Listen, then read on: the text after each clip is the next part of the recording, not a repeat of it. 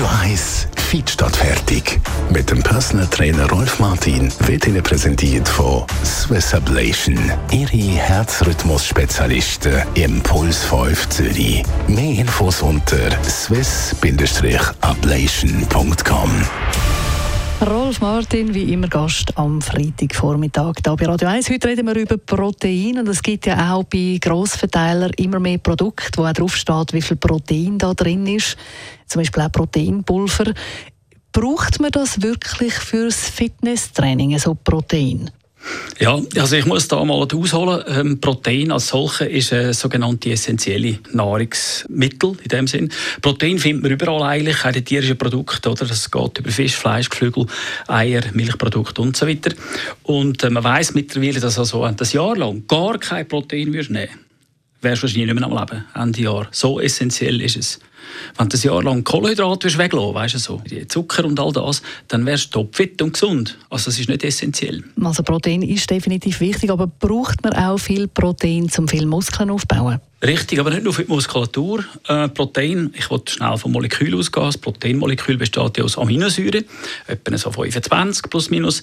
Und die sind äh, absolut verantwortlich für, für mehrere Funktionen im Körper. Acht davon sind für die Muskulatur. Der Rest der verteilt sich auf Haut, Haar, Nägel, äh, Stoffwechselfunktionen. Alles, was aus dir, deine äh, Person, deine Existenz, das ist eigentlich ein Proteinprodukt. Du bestehst aus Protein, äh, aus Aminosäuren. Und die sind im Proteinmolekül vorhanden. Also äh, sehr wichtig, aber nicht nur für die Muskulatur. Also wir brauchen definitiv Protein. Reden wir noch kurz über Proteinquellen. Welche sind da am besten?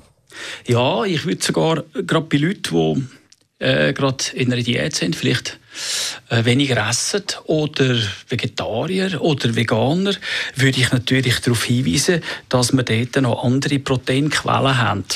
Die hochwertigste Quelle ist äh, Hühnerei, effektiv. Dort haben wir eine biologische Wertigkeit von 100. Das ist die, die am ähnlichsten ist, Menschen entsprechend. Dann haben wir äh, aber auch andere äh, Lebensmittel wie Parmesan, Käse, zum Beispiel Thunfischdosen äh, oder für die Vegetarier dann und Veganer Hanfsamen, Sojabohnen, äh, Ackerbohnen, Nüsse natürlich, dort überall hat es das auch drin. Also dort dann einfach höhere Mengen konsumieren und man hat dort keinen Mangel.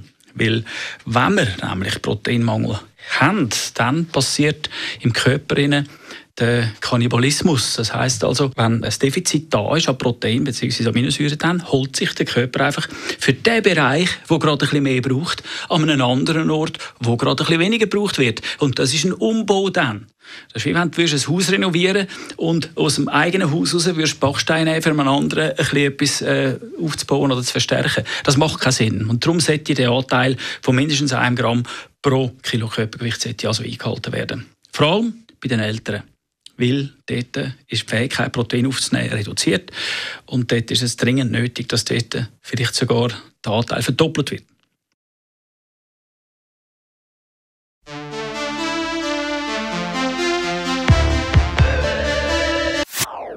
Das ist ein Radio 1 Podcast. Mehr Informationen auf radio1.ch.